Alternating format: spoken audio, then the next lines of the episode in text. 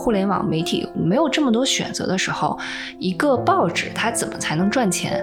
报纸赚钱的逻辑是说，我希望我呃，比如说我是一个 Washington Post，我印的这个 local 的所有的呃居民都能够来订阅我的报纸，因为只有在所有人订阅的时候，我的广告才是卖钱的，因为订阅基本上不花钱。所以我不能 exclude 任何一边的 exactly 读者，所以他就一定要中立，是因为他谁都得罪不起。我是需要让所有人都看我。但是呢，现在所有就是在线媒体出来之后，你的选择太多了，永远都有不同的声音。那其实它就变成了一个吸引眼球大战。我怎么样才能吸引眼球呢？比较不干净且最有效的一个方式，就是引发别人的反感，或者引发别人情绪上非常激烈的反应，让别人来攻击你。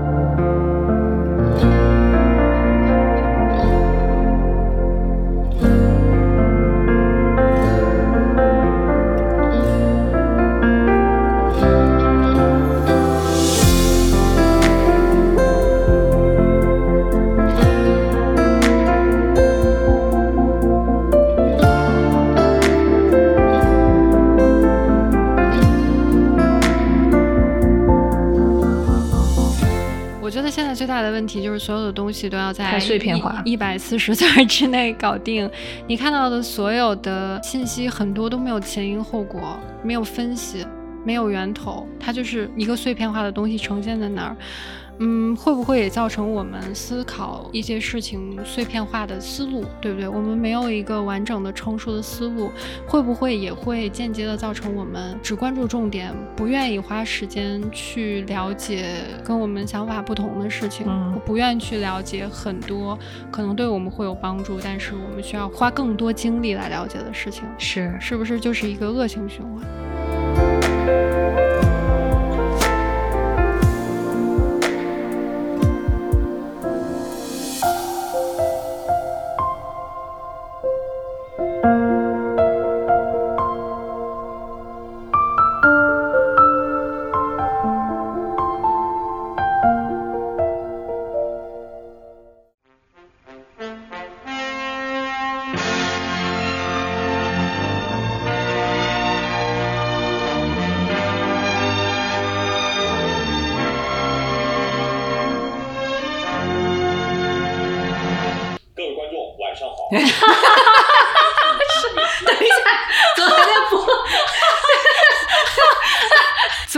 咱们拿到的这个稿子开场白是正确的，是对的，是对的。好啦，嗯，各位观众，晚上好，晚上好。今天是十月十号，星期五，农历九月二十七。欢迎大家收听正在输入节目。今天的节目的主要内容呢，是我们正在输入节目终于做够了二十期，耶！哎，怎么怎么没有来自于观众的欢呼声呢？两位主播在更新数量上成功挤进了 top 百分之一，在这金秋飒爽、大闸蟹丰富的季节里，我怎么觉得已经立冬了呀？你这个不行，你这个在这。立冬冬的季节里，伴着大闸蟹美味的味道，我们终于迎来了第二十期、二十一期节目。二十一期节目，嗯，呃，确实啊，我觉得我们在一开始录第一期拍了的时候，完全没有想到我们今天能做到二十一期。嗯啊，而且。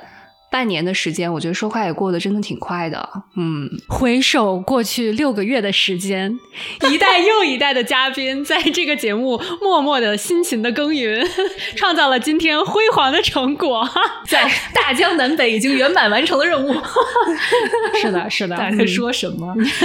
对，而且我们回应一下第一期省钱的内容啊，我最近有一个怎么又回应省钱是过不去了？这是一个 cycle，我跟你说。好的。对。我去加州州政府呃申请的那野生的两千元现金，终于在上上周收到了，所以我觉得是一个非常圆满的结局，可以用来搞团建。嗯，对的呢。我觉得我们接下来可以看一看团建要干些什么。嗯，既然我们都有了这么大的一个里程碑的达成，都已经 top one percent 了。那我们应该认真的庆祝一下，去个什么南极洲啊，什么这种 不常去的地方。投资人说他有事儿先走了，投资人说撤资了啊，不不用撤了，就是投进去了就给你们了，之后就算。对，所以其实确实，我们今天录这期之前才发现，我们已经上传了二十期的节目。根据之前大内的非官方的数据统计，应该也只有百分之一的播客会上传超过二十期节目。所以说呢，两位主播在人生中第一次真的做成了一个领域的 top one percent，真的真的，也有可能是最后一次。对，不过回首过去这六个多月，我觉得我们还是在节目里面呃完成了很多小小的愿望的。比如说，我们聊过很多嗯两位主播感兴趣的话题，我们聊过生活，聊过往事，聊过科技，聊过一些啊两个人的脑残爱好，然后也邀请过我们身边很多特别好的朋友来做客（括号全部好朋友 ），有些人甚至使用了两次，对，足见我们有多 desperate。对对，嗯，所以呢，也是在此借这个机会啊，谢谢各位曾经做客我们朋友大力支持且可能贡献了很多收听量的好朋友们。我感觉团建好应该叫上人家一起去。嗯，对的呢，因为说起收听，我最近看了一下 RSS.com 我们的这个节目的收听数据啊，我现在要向巴基斯坦的那位朋友深情的喊话：你的爱我们收到了，请你坚持听下去。对我们真的。不知道巴基斯坦的这个人是谁，感觉划拉了半天也肯定不是认识的人啊。是的呢，所以总之，嗯，特别谢谢你给我们的关怀。嗯，是的，来自遥远的我们未曾踏足过的土地的 默默的关注。对 对。所以呢，这期节目我们要啊继续上次的话题，继续聊我们对最近看的一些书籍的一些读书笔记。嗯嗯，上一期我们聊了两位主播非常后知后觉看的《笑傲江湖》和《一句顶一万句》这两本旧书啊。那这次我们又带来两本非常不一样的书，虽然也不是非常有时效性吧，嗯，但是呃也是属于我们近期读过的，非常想推荐给大家的两本书。我觉得以跟宇宙结婚老姐姐们的标准而言的话，已经是尬新尬新的书了。怎么就老姐姐了嘛？这三个大老爷们儿 在那，你就 给人家归类，人家自称老姐姐嘛。嗯，老各位老师们，老师们，嗯，各位老师们，对。所以这两本尬新尬新的书呢，一本叫做《Why We're Polarized》。嗯，然后另外一本书叫《There and Back》。对，我觉得我特别羡慕青年老师的一个二点五倍速上下班通勤阶段看日剧的这种能力。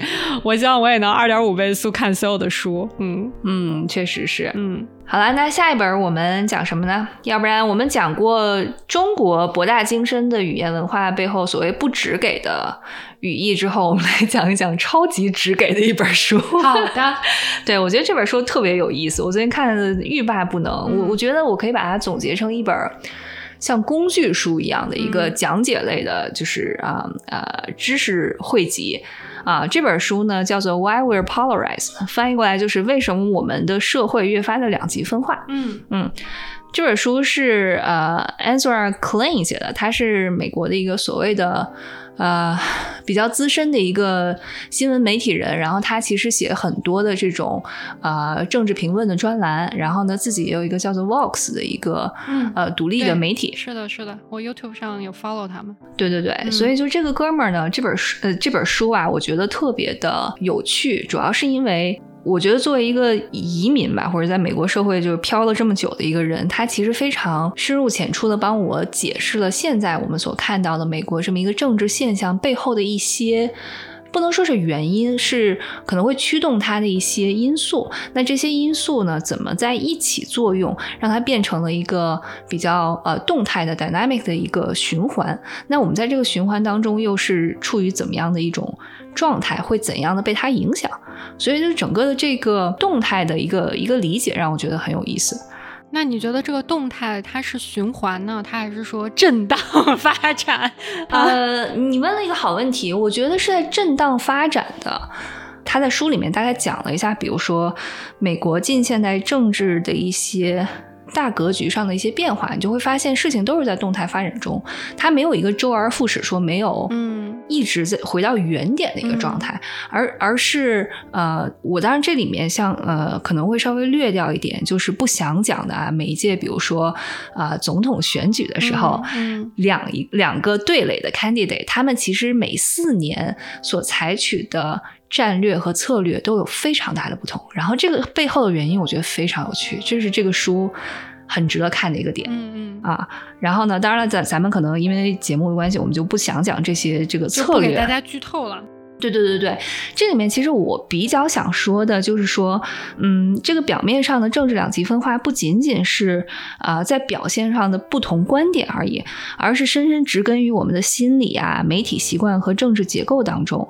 那这本书读下来，我觉得最受益的部分是了解了当代的，比如说互联网媒体的运作逻辑，嗯那受众的身份的叠加和行为心理学上一种容易存在偏见的一些特点，然后再加之政客对于这种情势的利用，这三者叠加起来所产生的一个动态的一个趋势，那它所形成的一个有时候是恶性反馈的循环，是我们在社会观点在表象上就越来越撕裂。大家只会去关心，或者说认真的听取跟自己观点一样的人的言论。这句话你觉得对吗？对的，而且其实他在这里面就详细的谈到说为什么会这样。呃，首先我们作为一个呃猿类进化来的一个 一个一个物物物物，对，就是物种都是吃香蕉的吗？是的，之前都是吃香蕉的，然后所以我们 instinctly 就是大家在本能上都是啊、你想以前大家都是一个 tribe 一个 tribe，就不同的部族之间打来打去，有的时候我们真的人就是一些呃会不理性的把自己希望，你首先心理上需要有一个归属感，你希望自己啊。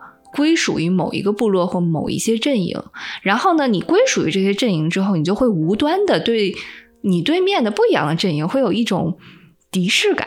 你就是想赢，但你说不出来我为什么想赢，所以很多时候是这样的一种状态。基因中、血液里面带着这种不原始的对 drive。对对，就比如说他这里面提到了一个很有趣的一个社会实验，就是他把两百个小学生无序的 randomly 分成了两组，每组一百个人，然后呢，他就假装给这些小学生做了一个智力测验，然后呢，假装来了几个老师给他们打分儿。再假装按照分数把这些小朋友又分成了两组，就是所谓的啊、ranking 比较高的和 ranking 比较低的，然后把他们分成两组了之后呢，就说好啦，那现在我让你们在这里面，比如说有一些稀缺的资源，比如说礼品也好啊，糖果也好，然后你们去想想要把这些东西分配给谁。然后呢，那些不管自己认为自己的智商比较高或者智商比较低的小朋友，他就会比较容易把糖留给自己人，就不要给那边、嗯那个跟他不一样的那些人。嗯但其实你说这就是有道理吗？一点道理也没有啊！就是你分给谁糖，跟你考试的分数高低是一点关系都没有的。但是 somehow 这些被分成两派的小朋友就会觉得说，哦，我这边的人才是跟我比较近的，那那边就是非我族类，所以我不要跟他在一起。嗯啊之前咱们看那个呃 Netflix 上有一个就是找一百个人做实验的那个，是不是就叫 One Hundred 还是叫什么？对对对对对，好像是。它里面也有一个实验的结果，就是你会趋向于跟自己更像的人关系更好。是的，所以我们的这种人类与生俱来的心态，就在被现代的呃，不管是 cable 啊，或者报纸啊，或者是呃在线媒体在利用着。因为呢，其实呃后面他还解释了一个内容，就是说，嗯，以前没有互联网媒体，没有这么多选择的时候，一个报纸它怎么才能赚钱？报纸赚钱的逻辑是说，我希望我呃，比如说我是一个 Washington Post，我印的这个 local 的所有的呃居民都能够来订阅我的报纸，因为只有在所有人订阅的时候，我的广告才是卖钱的，因为订阅基本上不花钱。所以我不能 exclude 任何一边的 Exactly 读者。所以他就一定要中立，是因为嗯他谁都得罪不起。我是需要让所有人都看我。但是呢，现在所有就是在线媒体出来之后，你的选择太多了，永远都有不同的声音。那其实它就变成了一个吸引眼球大战。我怎么样才能吸引眼球呢？比较不干净且最有效的一个方式，就是引发别人的反感，或者引发别人情绪上非常激烈的反应。让别人来攻击你，对、嗯 e i t h e r 我来攻击别人，让他很生气，或者是我来扮演一个被人攻击的弱小的、需要别人可怜的人，这样其实是最争夺眼球的。这个最基本的媒体运作或者是呃新闻运作的心理，在上届选举中，我们其实有非常非常多的实例可以去说。是嗯上一届是尤其的明显了。对的，嗯对的，对。所以呢，就是他这里面举了这么多例子，就是在说，嗯，很多时候在日常的媒体的运作中，我们有时候会在自己不经意的时候。慢慢的形成一些偏见，比如说一个特别逗的，就是每个人都希望给自己贴更多的标签儿，就是你自己的 label，我有很多很多不同的身份，然后呢，就会有一种非常啊、容易让大家去看的一些新闻的标题，比如说 liberal 一定要知道的十个健康小常识，北京人不得不看的五个省钱小贴士。啊。然后呢，比如说白羊座就怎么怎么样，就是我们每个人啊、都会默默的给自己贴一些身份的标签。嗯，然后你这种标签呢，如果被呃媒体利用了，你会说啊，说的就是我呀，嗯，那我就应该知道这个东西啊，我怎么可以不知道它？嗯，你就站对了。对，exactly，嗯在在这种标签叠加的现代社会当中，我们每个人可能身上的标签都叠了二十个、五十个，那可能有的时候你就会发现，我没有办法中和这里面冲突的 opinion。对吧？就比如说我第二十个标签和第五十个标签太明确了，导致于对面的那个人，如果他贴的是不同标签，那你一定是个坏人，所以你就会有这样的想法。我之前有几个想法，你觉得根据他的这个理论是不是对的？第一就是所有媒体，就是 all the media，他们都是 biased，它都是不中立的。我觉得其实这个很难讲，因为你你很难去 judge 谁是 bias 的，谁不是。我我换一个角度来回答你的问题，因为这个人是一个很资深的媒体人，他在讲说，在当代的媒体运作的时候，以前有一个说法，就是说，if it doesn't bleed, it wouldn't run，就什么意思？只有流血事件才是大家社会上最关注的。那现在呢，其实呃变得更加的夸张。他说，if it doesn't outrage, it wouldn't run。嗯所以就是其实，嗯，确实现在很多很多时候媒体是为了争夺你的关注和你的点击量。对，所以在讲说，嗯，你可能很难判断武断的说一个媒体到底是不是带有偏见，而或者另一些媒体就更加的中立一些。嗯嗯，但是呢，就这个作者而言，他觉得他自己呃多年从事于媒体行业，他就会觉得说，if it doesn't outrage,s it wouldn't run，就是说大家其实现在都是希望能得到那些有引发情绪爆点的新闻，然后这个新闻可能在传统的新闻学上它没有多少的重要性，它可能就比如说，就街上有一个，比如说前两天三番不是有一个什么。有一个路人很不幸，先是被一个 hit and run 的车给撞了，嗯然后又被一个啊、自动驾驶的车给撞了。就这个事情呢，他总共伤亡是一个人，但是因为是自动驾驶，所以被很多人利用，就无限的夸大它，然后去解读它。那这个东西你说很重要吗？嗯，还好，但它可能就是一个容易情绪上引发爆点的东西。所以说，他的思路就是，相比于网络媒体不是那么发达的几十年前的情况，我们现在的舆论环境可能会报道一些对更大的人群没有什么意义的新闻，但它非常的出位，所以它能受到更多人的关注。对，因为它被放大了，所以在这里面一个很重要的概念就是，大声的观点不一定是对的观点。嗯，对对。那有意识的去多听听微观的和我们不同人的声音，在这里面其实就显得尤其重要。因为就像你说的，因为 algorithm，我可能会被不停的推我认为正确的东西，那你认为正确的那个东西呢，又在不断的被 amplify、被 re reconfirm 复，。你就越来越觉得自己太对了，因为你看到的只有这种声音。Exactly, exactly. 感觉他的意见是不是说，在当今的这种舆论环境下，你应该多找一些跟自己的思路或者意见不同的，但是是 reputable 有一定声望的媒体的意见去多看一看。一个是媒体吧，一个是我觉得可能我们要更加主动的去接触一些跟我们背景不一样的人，然后去、呃听一听他们的声音，为什么他们会有的时候想法和我们不一样？我觉得是要嗯真诚的坐下来聆听别人，我觉得这个还蛮重要的。嗯嗯，对，里面另外一个还挺好玩的点，他就在讲了，主要的是一些所谓选举学，这也是也算是一门社会科学吧。那就是说，为什么这个呃，你所看到的，比如说左右两派阵营，它的观点越来越的越远，就感觉这两个圆完全没有交集。那他就在讲说历史背景上呢，以前大概呃美国上个世纪初期的时候，其实所谓的民主党和共和党之间，如果你把它换成两个圆的话，它中间是有很大一部分 overlap。嗯，对。那曾经有一段时期，你无论是民主党还是共和党，你都有自由派和保守派的成员，所以他们是在中间的这一份中间力量。从两千年开始。啊，他们就大概做了一个调查，就是说那个时候，当时我记得是克林顿和那个 Alan Gore 那届选举嘛，那那个时候大概有百分之十八到二十的所谓的中间摇摆的这些投票仓，所以他们当时那一届竞选，所有几乎所有的精力都放在怎么去争取中间这百分百分之二十，尽可多的人给自己投票。现在中间的这个摇摆的人数越来越少了，对，它已经少到个位数了。就是 percentage wise，那所以其实你你去费了半天劲，你动员这个可能小于百分之五的人口，还不如你尽最大的努力去。它有一个词叫做 mobilize your base，就是本来已经支持你观点的人去投票。对对对对。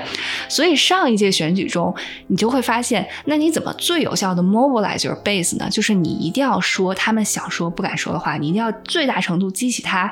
情绪上对你的共鸣，而且你要把所有的媒体的注意都抓在自己身上，让他不得不为了你而去出去投这一票。嗯，就是从争取中间摇摆这部分票仓人的支持，到只要你的 supporter 里面的绝大多数人都去投票，你就赢了。对，但是有的时候你为了动员他们，你就一定要利用媒体去制造很多的。啊，舆论战争，对吗？那在这个舆论战争中，怎么样最吸引他的注意力呢？就是你要说一些非常极端的话，导致于你可能同党的竞争对手根本就抢不到这个媒体的 air time，那你就赢了。那我们想一想上一届发生了什么事情？是不是得到最多媒体 air time 都是一些非常极端、令人气愤的言论？但是，嗯，我看了这本书之后，我就会觉得，你可能能说有些人的言论是非常混蛋的。但他背后的策划团队绝对不是傻瓜。对的，其实他们针对不同的媒介，像网上的这些言论的传播的渠道，或者说传统媒体的传播渠道，它都是有非常不同的策略的。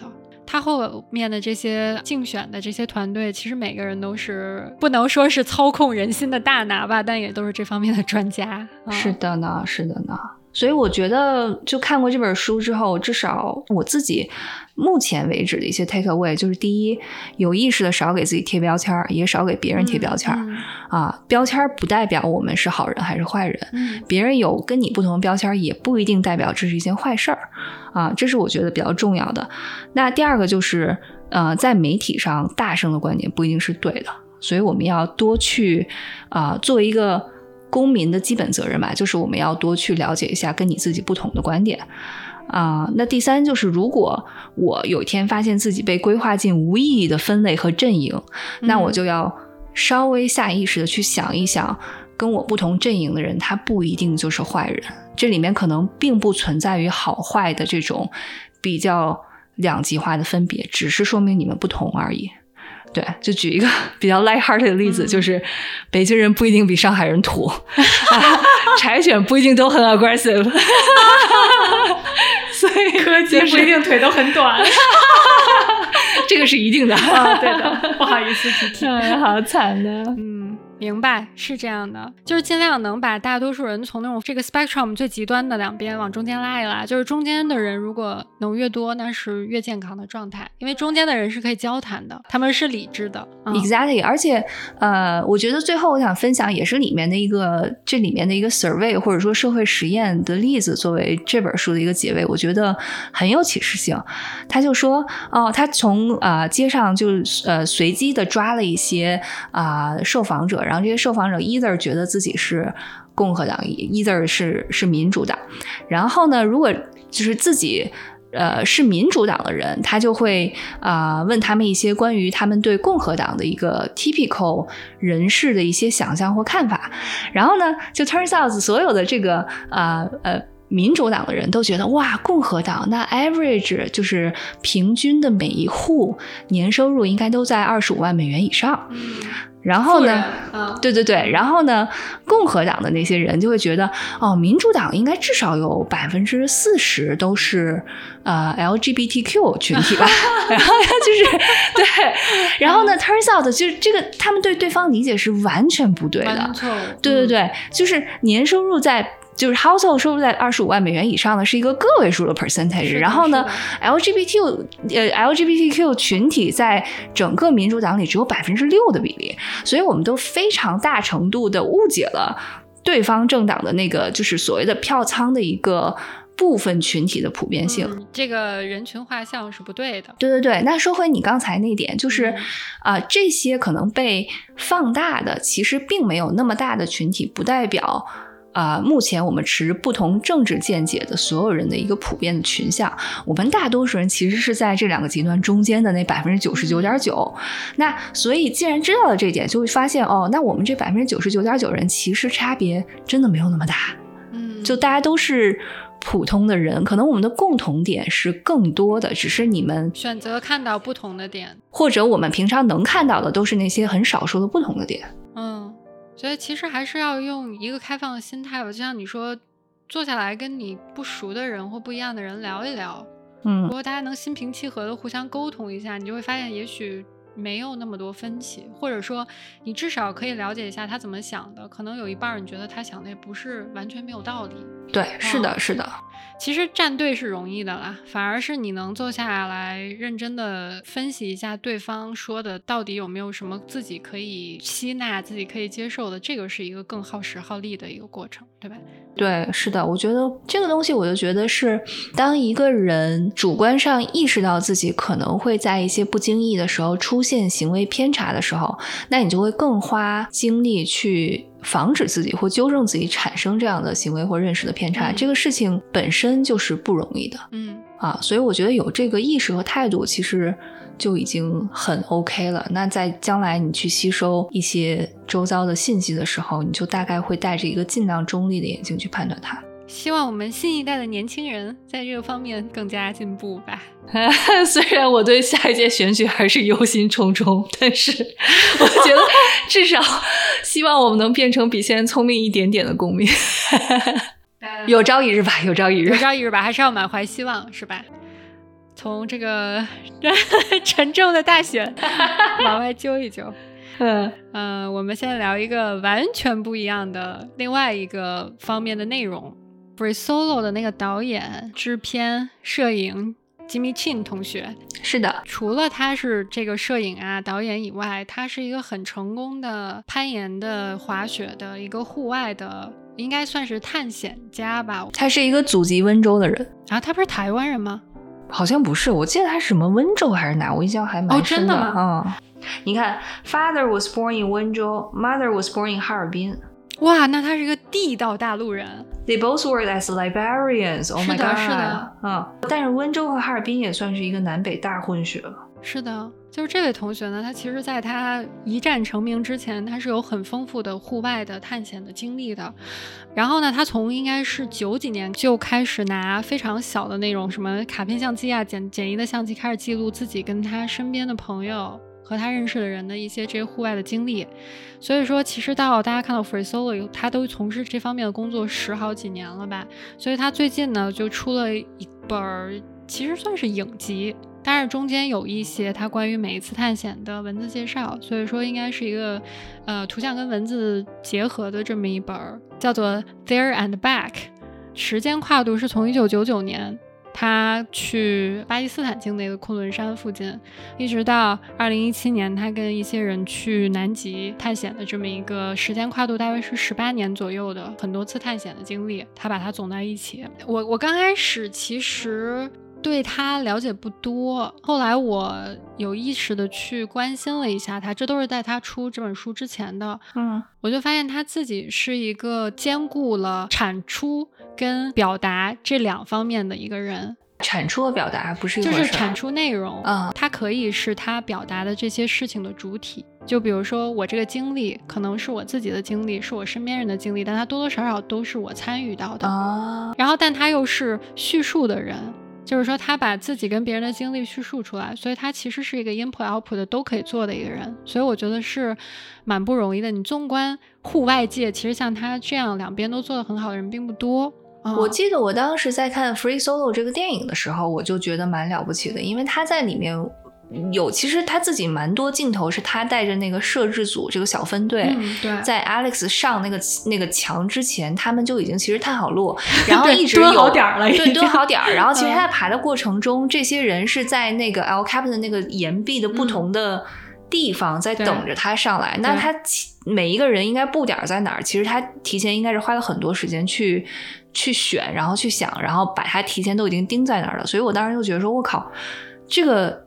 就这个摄影师挺不容易的呀，他要他要自己攀岩上去，他要干这，他要干那。后来我去查了一下这个人的背景，我才知道哦，原来他本身就是搞这个的。对对但就依然还是很跨界，我觉得蛮了不起的。对，所以说我觉得这个是他挺与众不同的一点，也是他可能为什么到现在为止就做的还。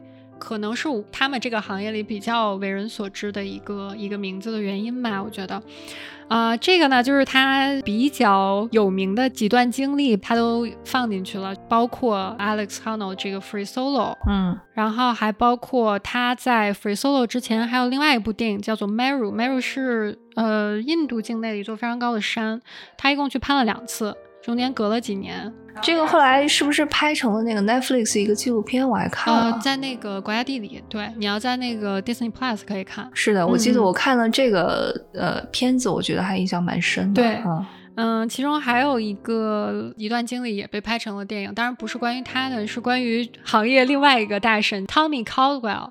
这哥们儿就是特别神奇的，就是在家做木工，把自己食指的前面这两节儿给切断。你知道，你的食指这两个指节是最重要的。不想看，哎呀呀！然后人家都说你的攀岩生涯应该就结束了，因为这个应该是你最重要的两节手指关节，他没有了。啊，后来哥们儿就不信邪，然后自己现在就空空哐在外面爬各种难度 爆表的，嗯，而且他之前去是吉尔吉斯斯坦还是在哪儿，还被恐怖分子绑架了，啊，就是一个经历非常传奇的人。太 tough 了。对他跟另外一个他的同伴，他们爬了一个叫 The Dawn Wall，也是在 Yosemite，、嗯是一个难度非常非常高。他们俩就一直住在墙上，可能住了三周吧。那是 Yosemite 哪面墙？就是你平常去的时候能看到吗？能看到，能看，就是 L cap，它那个就属于难度非常高。当时他们就想那两千多个 feet，他们就中间不下来，但一共在墙上好像住了三周，如果没记错。呃啊、中间还有几天就是因为手指的皮磨掉了，所以必须在上面等着皮长出来。然后天天他们俩就睡在那个吊在岩壁上的帐篷里。哎，我不得不说，我记得我看 Melu 最啊、最刺激的就是你记不记得他们在那个山半山腰吊着小帐篷，嗯然后冻得要死要死的，然后又又又特别饿，然后晚上还要在那儿拿着那个摄像机自己拍，说哦，我现在好惨呐、我好希望明天能爬。是这种 big wall，就是大岩壁攀岩，很多都是住在墙上。他就是要把那个帐篷和所有东西都背上去。我告诉你，这是要生生吓死我这种恐高症的人，嗯我根我根本就没有办法想象你要在上面住一晚上。所以啊它不光是攀爬的过程，看起来是挑战你的人类身体极限，它画外的东西也很挑战，你知道吧？你怎么在这个地方生存？然后你怎么能负那么大的重量？然后还要一直走，所以它这个里面其实有很多可以从一些侧面或者有些细节让你明白这个整个的过程，从第一秒开始到它最后结束下来，都是充满了风险跟充满了挑战，都是非常不容易的。它没有任何一个环节是可以让你松一口气的啊。然后呢，我觉得对，就像你说的嘛，他的父母呢是他们俩是 Wisconsin 还是哪边好像是 Wisconsin，员对对对对他父母从小就告诉他说，世界上只有三种职业：医生、律师和 professor，大学教授。的华人父母都会跟自己小孩说一样的话。对，然后他呢，就从小就在他爸爸妈妈那个图书馆里看书。他当时对于世界的认知是完全超越他们那个小镇或者那个小地方的。嗯，然后他就知道外面自然是非常广大的，然后他就在自己长大了以后，上完大学了以后，开始住在自己的那个车的后面，就是他每天就睡在车里去各个地方攀岩。他这种生活过了可能都有六七年，就是他六七年是没有住过不是车的地方的啊。然后那个时候他就说，他爸爸应该是很崩溃，就觉得我们一直跟孩子说让他找个正经工作，结果这哥们儿就天天坐在自己的车里。但是他就说，他爸爸妈妈其实从小培养了他的很多很好的品质吧，就比如说给他建立的自信心啊，也给他建立了一些生活中特别重要的一些价值的理念啊。所以说，这个就是他爸爸妈妈给他最重要的东西，一个是眼界，然后一个是魄力和自信。啊，然后之后他在这个书的自序里面，他还写了一句话，我觉得挺好的，解释了他为什么要做他这十多年、二十年来一直在做的事情。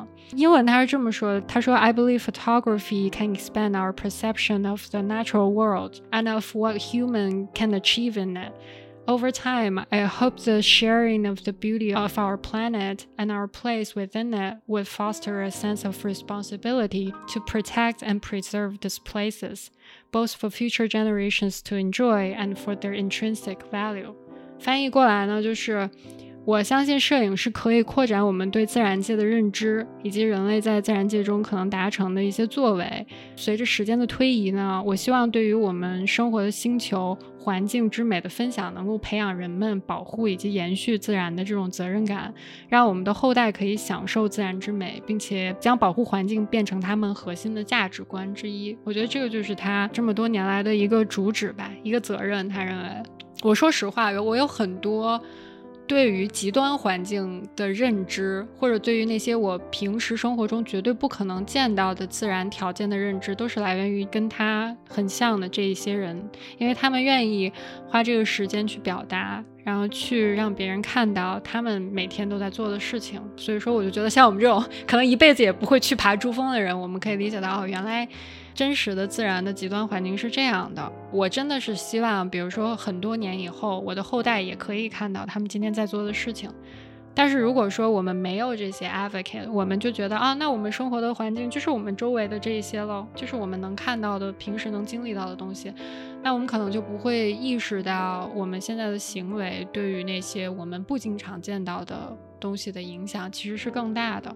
我觉得它是变相的，可以让你理解到你现在的行为的后果是会有多么大的影响力。我觉得。我看了《Melu》之后，最大的一个感想就是，人类的潜力真的是无限的。我觉得你说的对，但是人的每一次成功，我觉得除了努力以外，都有很大的侥幸因素。你就是赶上天气好啊，你上去了，别人赶上雪崩就被埋了。所以我从他所有的这些表达里，我就看到的是，我们在自然面前真的非常脆弱，非常渺小。嗯，我就建议大家对自然一定要有非常非常高的崇敬，我都觉得应该有畏惧的感觉。就你不要以为科技发展了，然后我们人类的身体素质可能也变好了。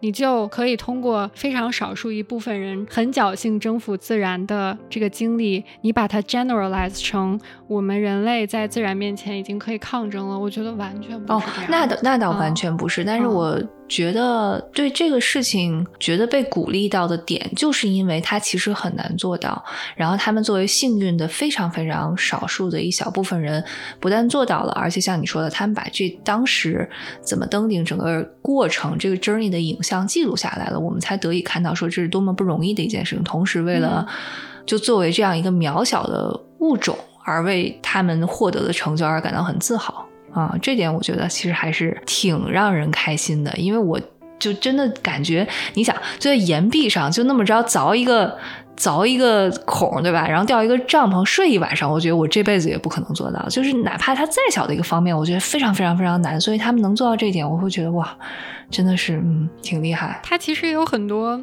除了我每天不断的训练强身健体。然后不断的出去，从简单一点的 project 开始做起，做到最后我去征服世界上最大的雪山、最大的岩壁。它除了你自身的一些努力和积累以外，其实还有很多这之外的东西，直接决定你这次的是啊是啊，他 Melo 为什么弄两次，就是因为有有天气原因在里面就除了天气的原因，就比如说一九九九年他第一个 case 在这个书里面，他们就是去的巴基斯坦境内的昆仑山嘛，然后他们想去的这个空的 Valley 是在克什米尔旁边的一个军事缓冲区，就是它其实算是战区。然后这个里面有很多特别不同的、不同于其他地方的一些地质的环境，比如说它是那种高耸的花岗岩的那种山峰，直接冲到云里的那种，所以说其实在别的地方都很难见到。然后他当时就对这个很动心嘛，但是因为战事呢，这个区域对外国人基本上已经关闭了二十年了。他就跟政府申请这种登山许可，出乎意料的就是政府竟然还给他批了，就说那你去吧。结果他们去到那个地方的时候，就发现你要穿越军事区的话，你这个许可就跟废纸一样，因为军队是不会说啊你来登山的嘛，好吧，放你过去。但是他们当时本地的一个朋友，恰好认识这个军队里面的一个准将。然后这个准将特别逗的是，不但让他们放行了，还给他们组了一个 special force，给他传了几个人，然后这个 special force 送他们过去爬山。然后去了以后呢，他们就花这几天准备的时间，就跟这个 special force 混熟了以后，就教他们，比如说怎么进行高海拔的这种救援活动啊。然后这个 special force 就教他们怎么用 AK 四十七啊，就是大家可能就变成了好友。之后，他们把一个三千多尺的高山分成了三十五个 pitch。它三十五个 pitch 就是说我每爬过一个 pitch，我可以休息一下，然后我再换另外一个人上去，就等于说他把它分成三十五小段儿，然后在山上住了十六天，终于爬上去了。这个是他们记录的一个第一次认真的去征服一个荒无人烟、没人征服过的雪山。然后他说，到了山顶以后，这个山顶的面积就只有两个台球桌大小，你就可以看到那个山是非常就像牙签儿一样。嗯，高耸入云的那种。之后他们就把三十五个 pitch 的这条线叫做 Quiet on the Eastern Front，就是东线无战事。因为他说他们每天睡在那个山上的帐篷里面，都能听到远处有那种炮弹啊、枪击的声音。因为他不是就是在克什米尔边上嘛，这个山他们就用当时帮着他们那个准将的名字命名，就叫做塔希尔山。这个地区现在能爬了吗？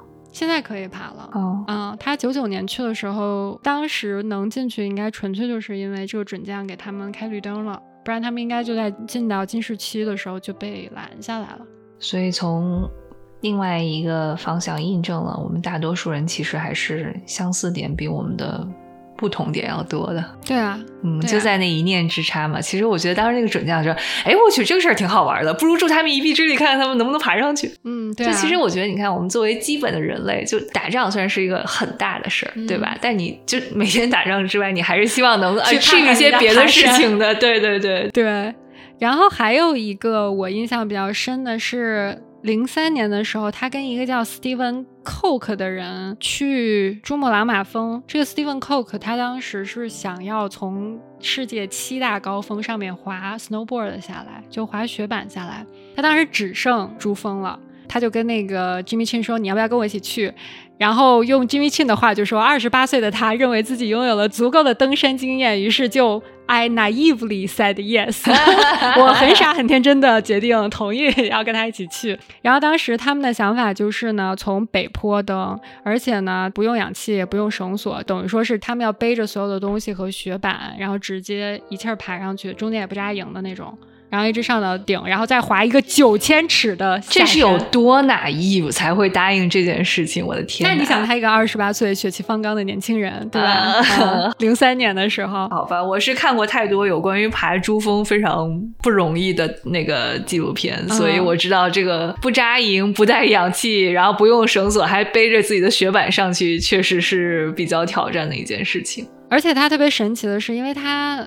你想他的诉求是他要滑雪板滑下来，所以他最重要的就是不能雪崩。你不要滑滑一半被雪淹了，对不对？所以他当时是赶在季风季跟后季风季中间，好像有那么两个月的一个 time window，他去的。他说当时那个地方只有他们一队人，然后他们请了一堆 Sherpa 的向导，他们就去了。去了以后呢，先在那个 base camp 待了一个月。想一下，到底应该怎么实行这件事情？有一天呢，他就跟这个 Steven Coke 说：“呃，我们今天可以走了。嗯，这种东西一般就是要半夜凌晨走。”因为你，你必须要在正午的太阳出来照到大坡那一面上的时候，你要去到一个相对来说比较高海拔、比较安全的地方，不然的话，如果一雪崩，你不就被埋了吗？嗯嗯。所以说你要很早走。当时他们就是凌晨一点钟，大约到了这个坡的下面来，就说，哎，那我们现在停下来喝点水、吃点东西之后就可以往上走了嘛。这个时候远处有一个 crack 的声音，然后这个 crack 呢变成了那种轰隆隆的那种低沉的轰鸣，然后结果整个地都震了起来。这个时候这个。史蒂文同学头脑极其清楚，他就拿手里那个斧子深深的插到那个雪里，他就觉得就算是雪崩了，我要把自己蹬住，我不能让自己滑下去被淹了。然后呢，Jimmy Chin 同学当时就觉得哇，我死定了。然后他说，他就张开双手在那儿等着被雪淹没，在那儿等死。就很神奇的，就是因为他们中间有一个绳子嘛，连着他们两个。然后 Jimmy Chin 就说啊，当这个雪下来的时候，我就感觉自己像一个风筝一样，双脚离地，在空中飘了起来。后来这个雪崩过去了以后，他俩就幸存了。后来他们发现，在他们不远处有一个像冰箱一样大的雪块，就停在那了。就是如果那个雪块如果过来的话，可能就直接就把他俩砸死了。但是那天就是运气又还不错，再加上 Steven 同学最后的一点生命求生的本能救了他。然后他们两个就回去以后，在这个 base camp 老实了一周，缓了缓，有一天又走了。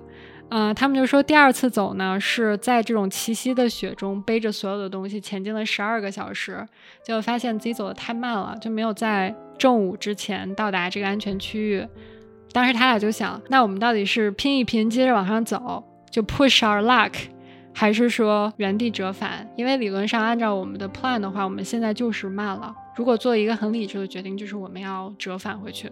最后俩人呢就觉得算了，就回去吧。结果第二天早上，他们就发现他们昨天走的所有的痕迹都被那个雪崩给淹没了。就是如果他们俩当时决定再往上走的话，他们就会被雪一同带走。所以说最后他就说了一句话：这座山让他明白了一件事：If you turn around and come home alive, you made the right decision. The goal is to make it there and back. 点明了他这本书的题目嘛，就 There and Back，我觉得应该是翻译成有去有回吧，有去有回，对吧？对，所以他说，如果你活着回到了家，这说明你做了正确的决定。道路千万条，安全第一条。对，因为所有探险的目的都是要有去有回。是是是，对。这里面我必须得说，我我看 Free Solo，还有就是听你讲 Jimmy Chin 的这个 早年间年轻的时候一些 naive 的经历，我确实觉得我挺佩服他们两个的老婆的。Jimmy Chin 的老婆是一个特别牛的，就是他所有的电影，他老婆都是 producer。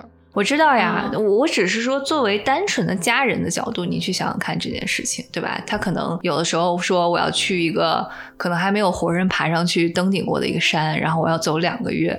那但是当时那个心心心情，我至少觉得换做我自己可能没有办法想象。我是肯定不会嫁给这种人的。对，exactly，就是说能够选择跟他。两个人相爱并结婚，这本身对我觉得对于女生就是一个极大的考验。至少我自己是没有办法完全同理这件事情。但是我觉得他们两个都因为有了家庭，更加的保守了。啊，是的，我我觉得这个可能是非常理智的一个选择。但是我看了 Free Solo 之后，我觉得 Alex 本人可能也可以接受这样的命运。当然了，就是 if 他没有遇到 Sunny，对对吗？所以我觉得，就他个人的选择和个人的命运，咱们暂且不提啊。我只是呃试图想象一个女生喜欢上一个这样爱极限运动的男生，其实那个心理过程还挺难想象的啊。对，我觉得，嗯，也许他本人可以接受有一天自己掉下去了，结束了自己短暂而辉煌的一生。我觉得这个无可厚非嘛。嗯，但是你想，他毕竟有兄弟姐妹，有父母，然后现在还有老婆，有孩子。嗯，我觉得如果自私一点讲的话，他是有其他的社会责任，让他不应该这样结束自己的生命。所以。我认为，从一个常人的角度看，他们的伴侣都对他们 能顺利的活到今天有很大的帮助。嗯，对，你也要看到这个成功男人背后提心吊胆的女人嘛，对吧？其实 Alex Honnold 现在还天天都在 free solo，只不过他知道他的极限在哪儿，他不会去 push。你可以 push 你的能力，但你不能 push 你的 luck。我知道啊，所以。从一个纯不讲感情，然后只讲数据的角度而言，你其实就是要想象说好，如果你喜欢上一个 by default 他可能意外概率就比常人要高那么几十倍的一个人，你能不能接受？那除了这个统计学的这个。特质之外，那如果这个人其他的方面你都是觉得很 OK 的话，那其实就剩下这一件冰冷冷的数据，你能不能接受？那所有的那些，比如说每一次他出去旅行也好、探险也好、干嘛也好，其实那些都是所谓的一次一次的时间嘛，你你还是心情会受受到一点点的影响。但说白了，它就是一个统计学，对吗？就像扔硬币一样，你可能每次都扔到背面。所以我觉得是不是最近我们看到的这种成功的案例有点过多，它完全不符合统计学的规律。嗯，所以说我去年的时候有故意去找一些比较悲剧的电影去看了，纪录片。嗯，你是说攀岩界吗？对，有很多很多人是年轻的时候就因为意外就去世了，包括我喜欢攀岩以来这几年的时间吧。都有好几个我关注的 Instagram 会 follow 的人，嗯，不在了，因为种种很神奇的，什么就是下降的时候，不是我们用的那种 Grigri，就是那种锁，然后它就下降嘛，嗯嗯，然后后面绳子没有打结，所以说它在离地面有二三十个 feet 的时候，这个绳子用完了，这个绳子就从那个锁里面拖出来了，它就掉下来了，就摔死了。有一年，我我们还去看了一个电影的首映，这个人还去了，然后大家还在那儿跟他聊天，然后过了两年，他就这样离开了。嗯，所以当时所有的人就说，一定要在后面记一个节，这都是血的教训。其实我就是想跟大家说，不要因为看了这些电影，觉得这些人虽然他们很过程很艰难，但他们最后都达到自己的目标，并且活着回来了。你还是要知道，同时发生的还有许多人是没有回来的。这项运动它是非常非常高风险的，嗯，所以我有的时候也觉得，是不是应该更多的呈现一下它的残酷，就那一面。嗯，他们虽然努力了，可能他们本身觉得自己的生命很有价值了，但是给他们身边的人带来的痛苦也是很深的。对，所以我刚才想探讨的就是这个问题。有的时候他就是没有办法调和。如果当事人本人他的意愿就是我可以承受这个风险，那作为爱他的家人、亲人，真的是一个蛮重要的心理课题，对吗？就是你所谓的爱一个人全部，你就是要让他去实现自己。这个就是互相选择了，看您能不能行。我肯定是不行。对，你要我嫁给 Alexander，，我绝对不行。这个是你可以选择的范围，对吧？那你想想，那这作为假设，如果你是他妈啊，我那天真的是我看，我到现在都知道那个记者 Free Solo 那个电影里面采访他妈的时候，我真的觉得哇，真的真的是太伟大了，这个母亲。我要我，我肯定打断你孩子的双腿，是吧？真的，我太担心了。嗯，对。呃，对，虽然这个看起来很个人英雄主义，有一帮人为了 push 人类的极限去征服自然，但是他们也是付出了非常沉重的代价，而且跟他们一起付出代价的还有他们身边的人，爱他们的人。嗯，是真的。嗯，好啦，那 我们就起码能做到是珍爱自己的生命，多看一些 BBC，然后关爱一下自然，保护环境，这样。看 BBC 之前还得看这集有没有蛇，真的很痛苦啊！我刚才就想跟你说，我还是坐在沙发里看 BBC 吧，我就已经精神得到极大的满足了，不一定非要看那个什么登山、什么喜马拉雅去三次没搞定的那种啊，不用啊！我真的就之前看了两部，看完整个人都抑郁了，快。对啊，干嘛呀？就是我觉得苦哈哈的，就偶尔看一下可以，但是我真的觉得我无法在在那种。泡在艰苦卓绝的环环境中，然后觉得说，哦，我拍到了一个可能以前没有人记录过的一个极端 tough 的自然环境的的时刻，我也觉得啊，good for you。但是我觉得，对啊，doesn't worth effort。只要有这样的人，我们就不用自己去了嘛。是啊，就所以你刚才就包括你说什么，他在山上住了十六天，我可能头天下午三点都不算多的。对我头天下午三点就哭着要回去吃炸鸡了，就不行了。